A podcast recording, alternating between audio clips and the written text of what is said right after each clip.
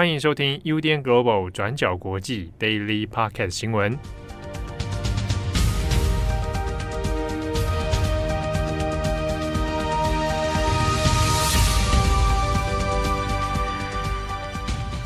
Hello，大家好，欢迎收听 UDN Global 转角国际 Daily Podcast 新闻。我是编辑七号，我是编辑惠仪。今天是二零二二年十二月十五号，星期四。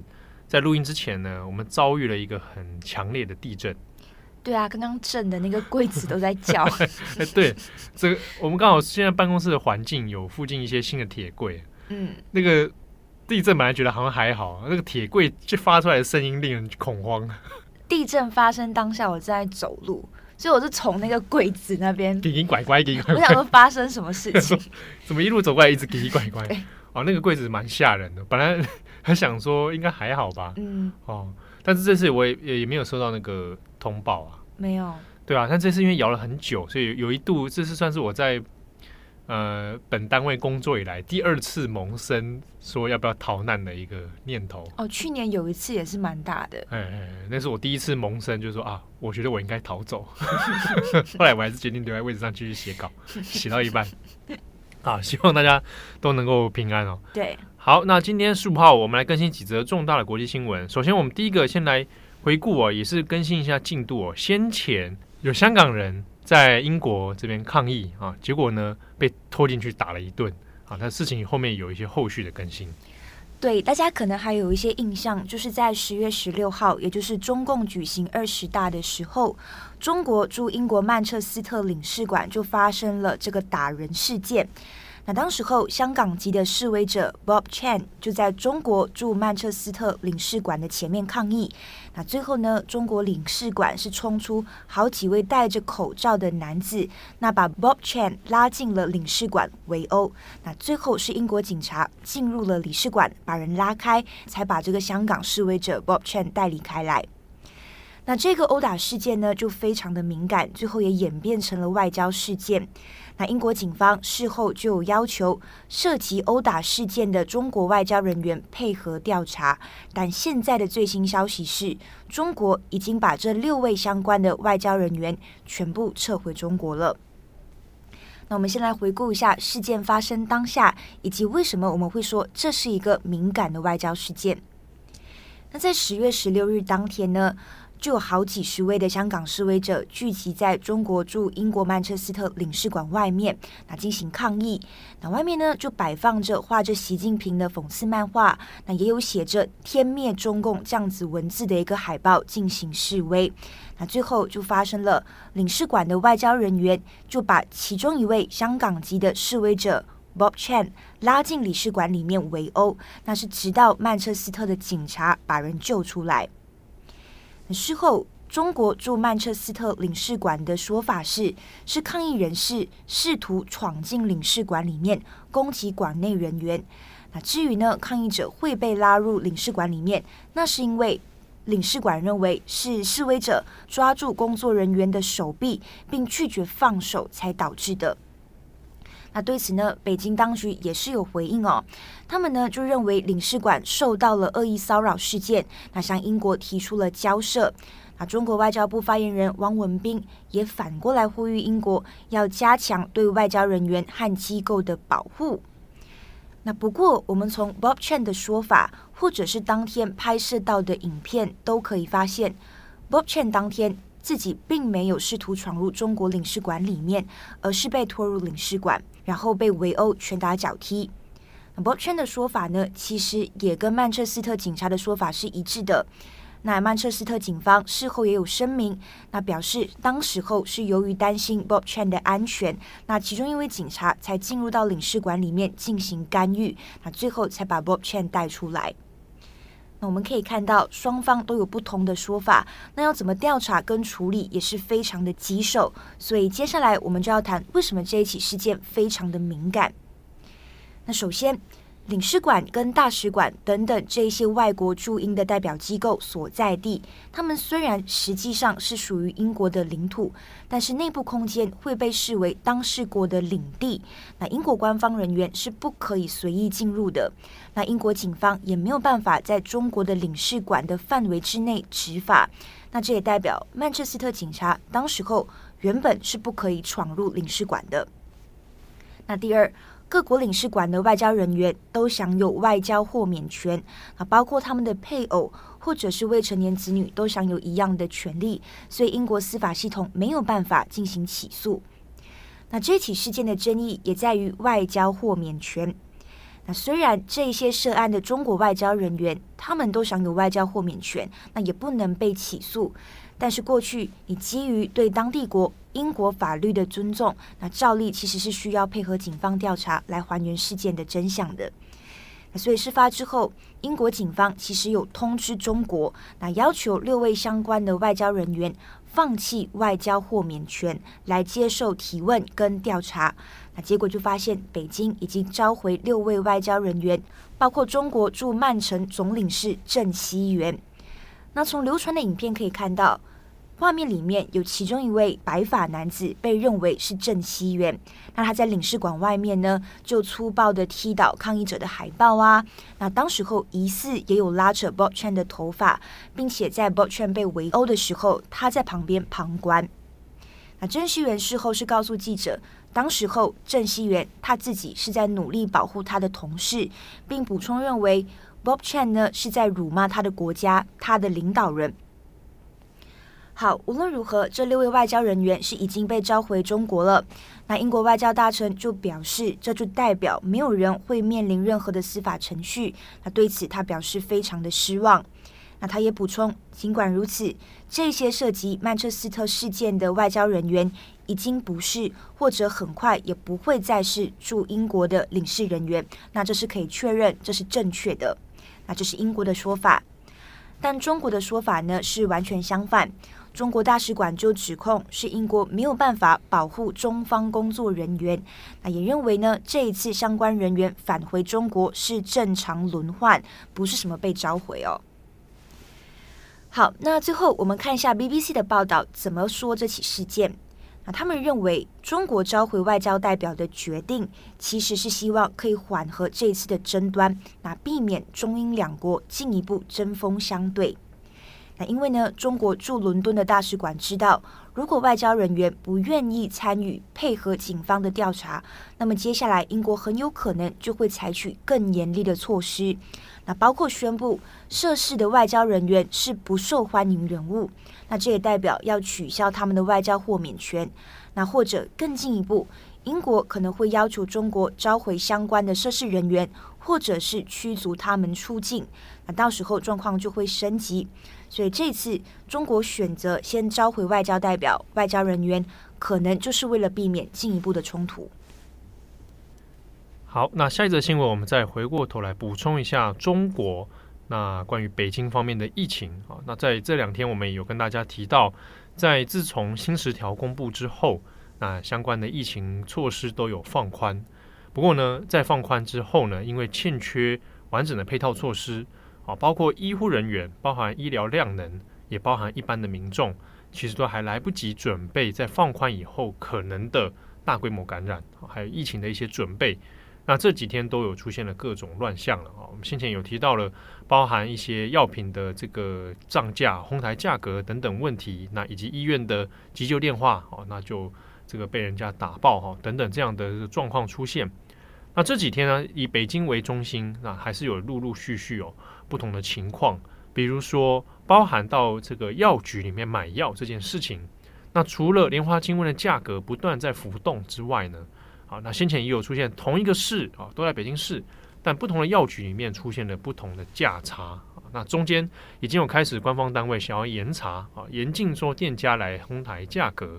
但是呢，我们上上次有讲到说，像四川就有把很多各各种药品捆绑在一起贩售哦，这个情况仍然还是有出现啊，甚至还有更夸张的，从五种药品扩大到甚至十种一个套装的啊，这种状况都有。好，那在北京这部分呢，我们看到一些外媒也有在进入当地啊，那做了一些现况的一些报道。好，那谈到说，除了一般的药物之外啊，那或者是抢退烧药、抢这止咳药，那现在呢，连一些周边的一些保健食品啊，它也是被大家抢购一空哦。包括像是一些呃维他命 C 的饮料啊，啊，或者是这个补给品啊、维他命啊，哦等等的，那都被连带的抢购一空。那以及就是囤货的食品哦，那所以就出现了北京有部分的区域啊，并不是全部，部分区域呢就有那个零星的这种恐慌性的购买这样的情形出现。那其实中国官方自己也有注意到这个状况啊，那也透过官媒也不断的跟大家。有点像是在宣导啊，就是说，哎，大家不要太过恐惧啊，这个疫情并没有怎么样，大家不用去急着去囤货。但讲归这么讲，那实际上过去几年当中，呃，在封城之前的几个城市也都有类似的情况。那现在在北京也仍然出现了哦。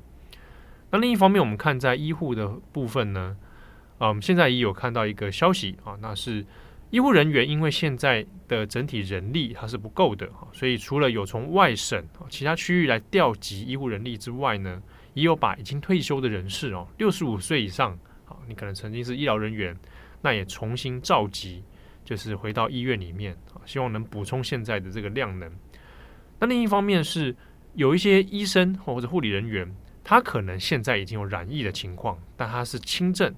或者是他本身身体已经有发热哈，但是可能没有确诊，但在现在医疗的这个紧迫的状况之下呢，也要求这些医疗人员必须要带病上岗啊，上岗就上班啊，所以就出现了一些状况，是医院里面医护人员自己就是染疫的情况，或者是他本身就身体不舒服，但他还是被迫的哦，要在医院里面继续来服务，以免说在这个。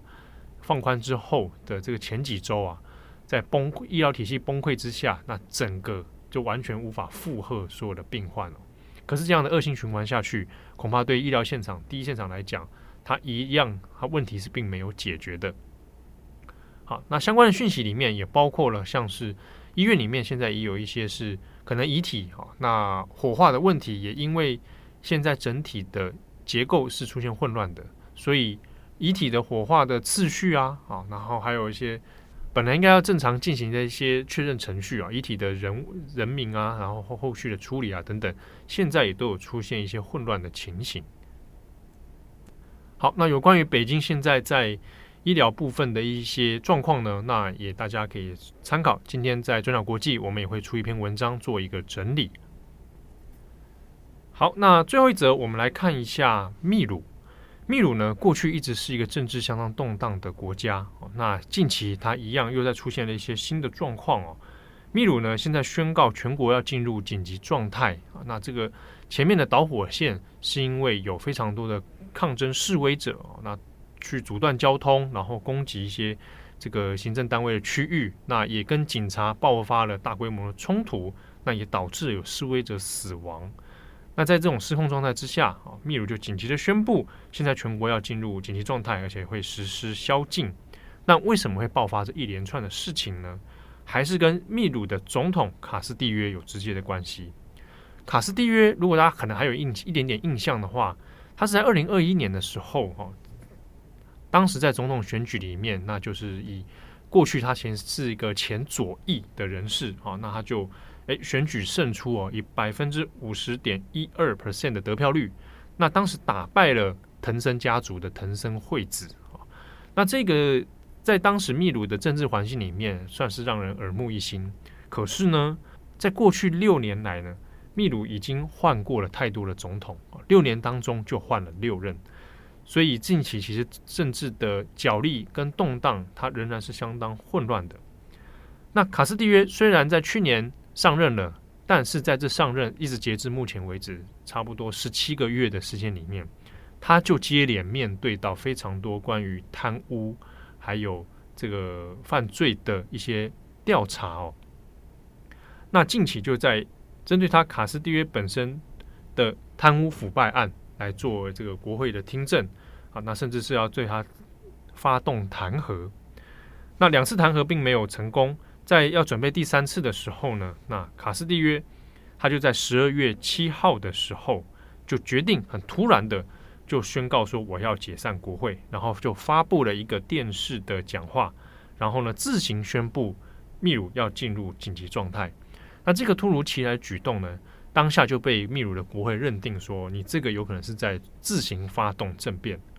好，那不管不管是当时的几个部门的行政部门的部长哦，也有宣布辞职啊，来表达这个抗议。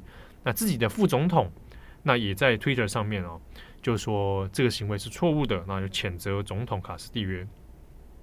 那卡斯蒂约这个电视讲话以及他自己宣称的解散国会呢，其实并没有得到支持哦。第一个是国会没有支持他，另外是军方也完全不动于衷哦。所以卡斯蒂约这个这个行动其实是失败的。然后他马上就被国会议员发动弹劾。好，那被弹劾的卡斯蒂约呢，就决定干脆逃跑。那他就要准备前往墨西哥的大使馆，好，说要去寻求政治庇护。但是在路上。好这个有一个说法，那当地媒体的说法是因为首都的交通真的太过拥太过拥挤，结果塞车，而导致卡斯蒂约在路途当中就被警察给逮捕了。逮捕之后呢，在十三日的时候，那秘鲁的检方就申请就羁押了卡斯蒂约，那预定是要羁押十八个月左右，并且同时呢对他展开正式的贪污腐败的调查。那总统现在被抓起来，然后被关起来了。现在就是由副总统博鲁阿尔特来接任哦。那他接任之后，也就变成了秘鲁史上第一位女总统啊。他自己是律师出身，现年是六十岁。但是上任之后呢，原本卡斯蒂约的支持者们当然是没有办法接受这个状况啊。那所以就集结起来，在各地就发动了示威抗争，而且强度有越来越强的趋势。秘鲁官方啊也出动了军警来做镇压跟对抗啊。那在这之下。就形成了后来比较失控的一个情形哦。那截至目前为止，已知至少有七个人啊在抗争当中死亡，那有两百多个人受伤。那在这个情况看起来没有办法收拾之下呢，秘鲁又就决定现在要进入全国的紧急状态。那在这个实施紧急状态之后呢，民众就不能够啊擅自的在街头街头上面集会或者是发动任何的抗争。好，那目前啊。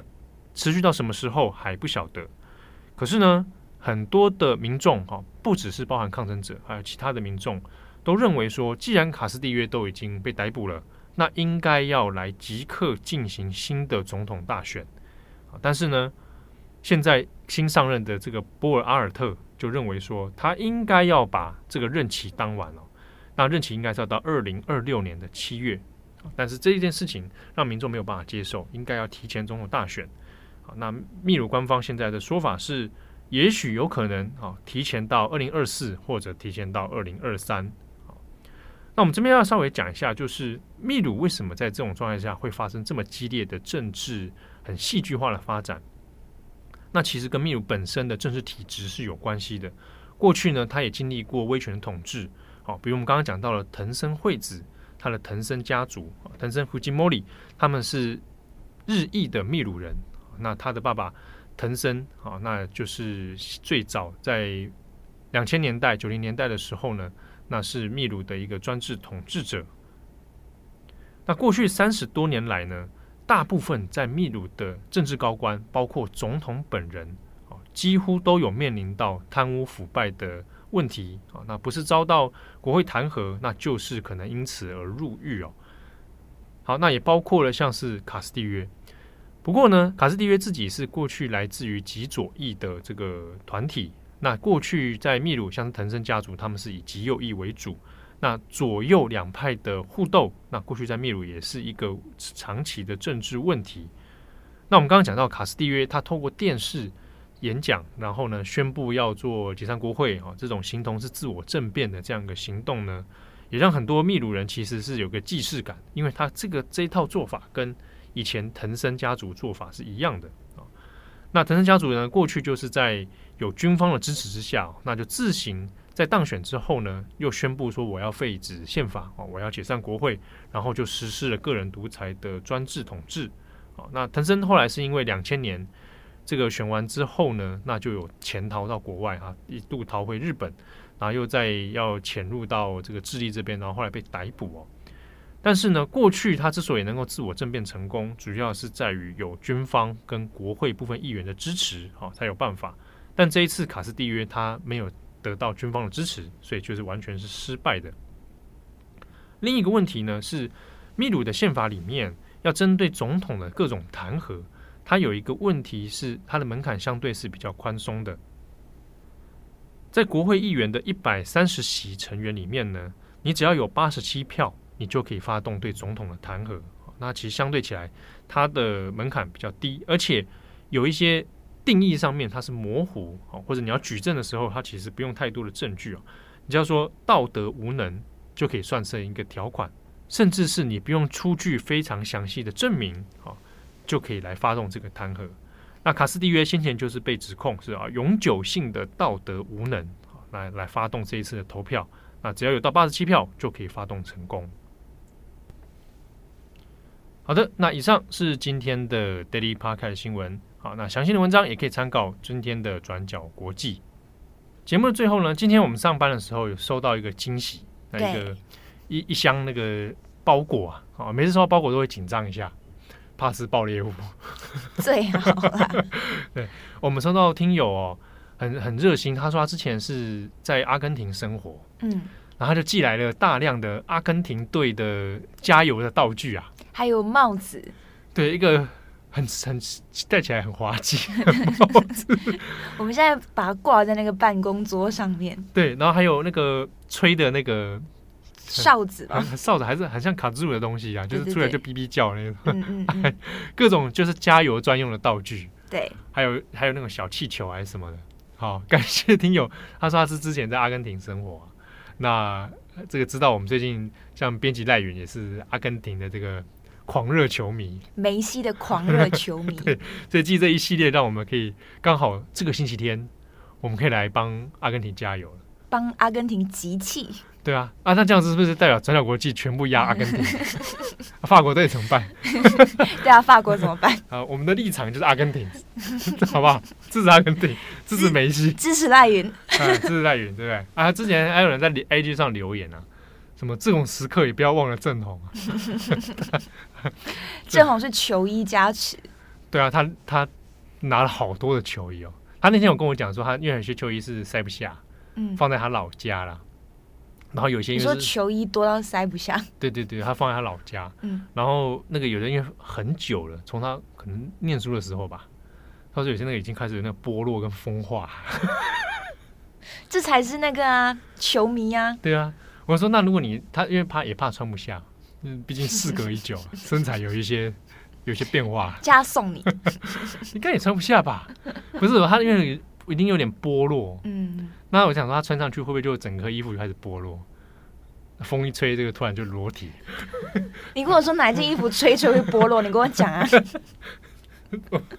好，对不起啊，我感谢大家的收听哦，祝福大家有美好的一天。我是编辑七号，我是编辑会议，我们下次见喽，拜拜，拜拜。感谢你的收听。如果想知道更多资讯，请上网搜寻 UDN Global 转角国际。